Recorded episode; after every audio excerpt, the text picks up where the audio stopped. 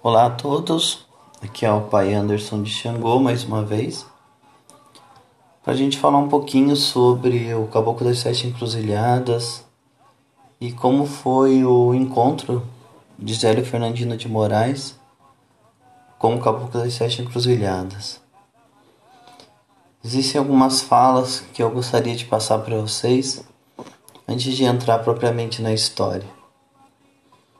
Filhos na fé em Oxalá, saudação desse humilde caboclo a todos vocês, aos quais peço as bênçãos do nosso Pai maior que é Deus. Recebam essa religião como uma revelação divina, porque é o que ela é. Saibam todos que não fui o único fundador da Umbanda no Brasil, mas tão somente um dos muitos espíritos aos quais foi confiada a missão de desvincular tanto o Espiritismo quanto o Candomblé das manifestações de Umbanda.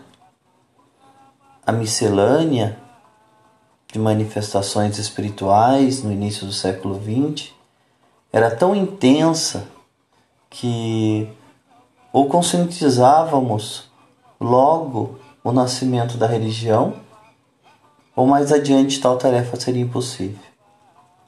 Se é memorável a minha manifestação e meu médium, Zélio Fernandino de Moraes, no entanto, muitos outros mentores espirituais da Umbanda já se manifestavam.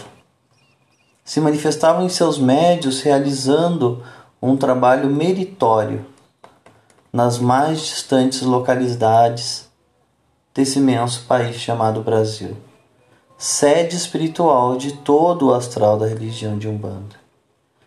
E fui privilegiado ao desvincular publicamente a Umbanda do Espiritismo e do Candomblé. No entanto, não sou o único a ser aclamado, pois muitos mentores espirituais já vinham fazendo isso discretamente com meus médios. Que um dia dançavam para os orixás e noutro trabalhavam com os amáveis pais pretos velhos, aos quais incorporavam para que eles dessem consulta num canto dos barracões onde se realizavam os cultos ancestrais. Minha relevância aos amados pais pretos velhos, detentores de méritos divinos, diante dos sagrados orixás, as nossas divindades de Deus.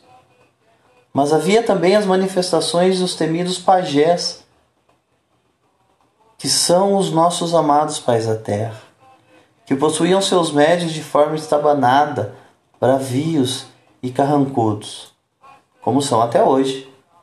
Eles já atraíam em seus trabalhos pessoas das mais diversas classes sociais, pois realizavam milagre com os seus maracás, suas rezas indígenas e suas receitas infalíveis. Minhas, minhas reverências aos nossos amados pais da terra, detentores de méritos divinos diante dos sagrados orixás, as nossas divindades, as divindades de Deus. Havia também as manifestações dos temidos senhores de Quimbanda, os nossos respeitados irmãos Exus, que também incorporavam em seus médios e fascinavam quem os via e ouvia. Pois eram, são e sempre, sempre serão incisivamente humanos. Minhas reverências aos nossos queridos, amados, respeitados Exu da lei de Umbanda, detentores de méritos diante de Deus, de sua lei maior e da sua justiça divina, que já são os esgotadores naturais e carnais individuais dentro do ritual de Umbanda. Também havia muitas outras manifestações espirituais, tais como as dos mestres né, do catimbó, dos xangôs, das mesas, etc. Que aconteciam mais no norte e no nordeste do país e que acontece até hoje, pois prestam uma, ine, uma inestimável, um inestimável trabalho de espiritualização de pessoas carentes de todos os níveis sociais e culturais. Minhas relevâncias aos mestres e rezadores, detentores dos méritos divinos diante dos sagrados orixás e as nossas divindades. Isso é o que acontece Né? Essa é a fala do caboclo das sete encruzilhadas. Zélio Fernandino de Moraes, ele teve a sua primeira influência kardecista, né? nem kardecista, nem candomblessista, com registros de fundação de Umbanda, no dia 15 de novembro de 1908, na tenda Nossa Senhora da Piedade. Esse é o primeiro templo, gente, de Umbanda no Brasil e está localizado no Rio de Janeiro. Zélio Fernandino nasce em 10 de abril de 1892, no Rio de Janeiro. É filho de um oficial da Marinha. E em 1908 ele tinha 17 anos. Fez o ensino médio.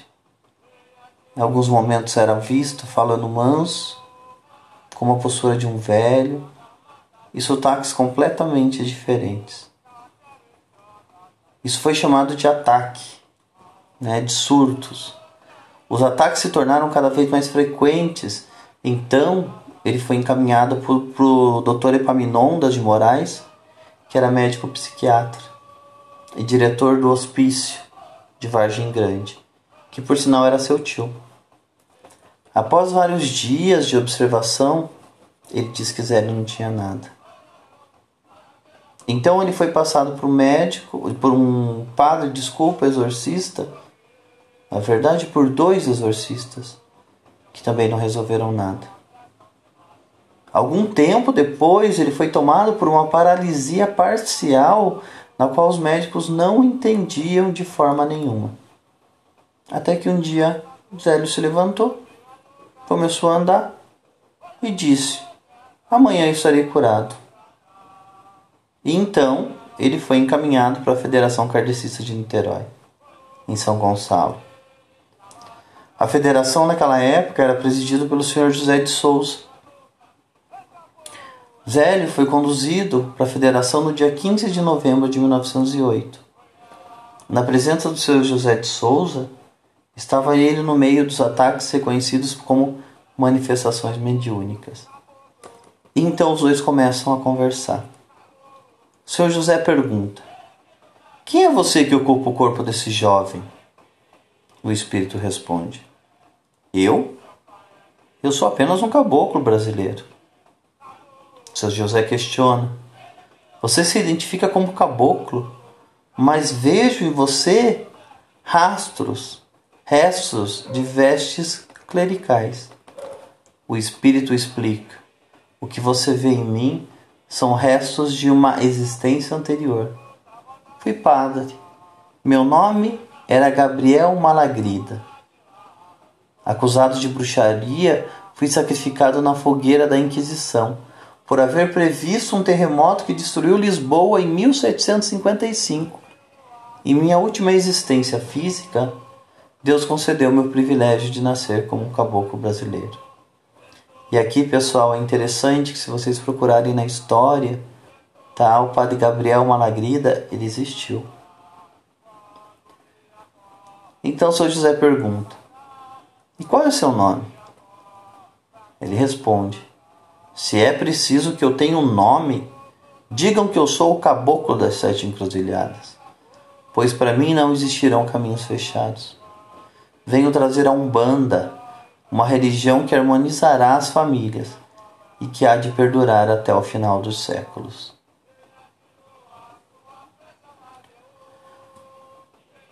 Durante a, a conversa, o senhor José pergunta, mas já não tem é, é, religiões suficientes, para que mais a Umbanda? Né? Até mesmo o Espiritismo. Por que, que é preciso mais uma religião? E ele responde: Deus, em sua infinita bondade, estabeleceu na morte o grande nivelador universal. Rico ou pobre, poderoso ou humilde, todos tornam-se iguais na morte. Mas vocês, homens preconceituosos, não, não contentes em estabelecer diferenças entre os vivos, procuram, procuram levar essas mesmas diferenças até mesmo além das barreiras da morte. Porque não pode nos visitar esses humildes trabalhadores do espaço, se apesar de não haverem sido pessoas importantes na Terra, também trazem importantes mensagens do além. Por que o não aos caboclos e aos pretos velhos? Acaso não foram eles também filhos do mesmo Deus? Por isso, amanhã na casa onde meu aparelho mora, haverá uma mesa posta, e toda e qualquer entidade que queira ou precise se manifestar, independente daquilo que haja sido na vida, todos serão ouvidos. Nós aprenderemos com aqueles espíritos que souberem mais e ensinaremos aqueles que souberem menos. E a nenhum viraremos as costas, a nenhum diremos não, pois essa é a vontade do Pai. Seu José pergunta, atônito, e que nome darão a essa igreja? O Espírito rapidamente responde: tenda Nossa Senhora da Piedade. Pois, da mesma forma que Maria ampara nos braços o filho querido, também serão amparados os que socorrerem a Umbanda. Aí penso eu, abro um parênteses aqui, meu fi meus filhos, e aí fica claro para nós essa concepção né, da Umbanda enquanto caridade, a Umbanda enquanto algo que uma religião que não julga e tudo mais. Então, no dia seguinte, o Caboclo das Sete é, Encruzilhadas incorpora Zélio Fernandino e diz: Vim para fundar a Umbanda no Brasil. Aqui inicia-se um novo culto em que os espíritos de pretos velhos africanos e os índios nativos de nossa terra poderão trabalhar em benefício de seus irmãos encarnados. Qualquer que seja a cor, raça, credo ou posição social a prática da caridade, no sentido do amor fraterno, será a característica principal desse culto. Só que de repente, durante tudo isso daí, Zé Fernandino incorpora um preto velho, gente. Sai da mesa e vai para um cantinho. E fica ali acurucado, agachado e aí perguntam: por que, que você não senta na mesa? E aí vem o fundamento do preto velho. Pai Antônio responde: Nego não senta, não, meu senhor. Nego fica aqui mesmo. Isso é coisa de senhor branco e nego deve a respeitar. Eles insistem e ele diz: Não carece preocupar, não. Nego fica no toco. Toco é o lugar do nego. E quando perguntam o que ele precisa, ele só diz: Minha cachimba, nego que é o pito que deixou no toco. Manda moleque buscar. Olha a simplicidade. E aí, na próxima reunião que eles fizeram na semana seguinte, todo mundo que foi ou a grande maioria das pessoas que foram, né, pegaram e levaram um cachimbo para dar pro preto velho diante daquele pedido que ele fez. Zélio Fernandino de Moraes desencarna no dia 3 de outubro de 1975. E como que ficou a tenda? A tenda Nossa Senhora da Piedade existe até hoje. Suas filhas, seus netos, né, as pessoas que são da linhagem de Paisério Fernandino tocam a tenda até hoje. E ela é aberta para visitação no estado do Rio de Janeiro.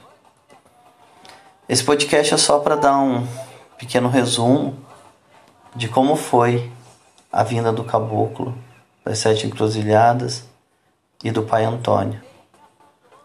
A simplicidade que envolve a Umbanda. A simplicidade que nasce a Umbanda.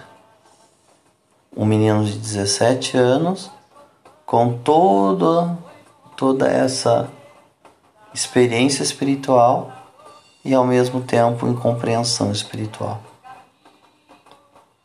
Que tenhamos claro que o maior templo é o nosso corpo. Que possamos, a exemplo de Zé Fernandino de Moraes, ser, de verdade, ser verdadeiros, verdadeiros médiums. Que possamos pregar a caridade, o amor, a humildade e principalmente a sabedoria dos pretos velhos. Que Xangô abençoe a cada um de vocês.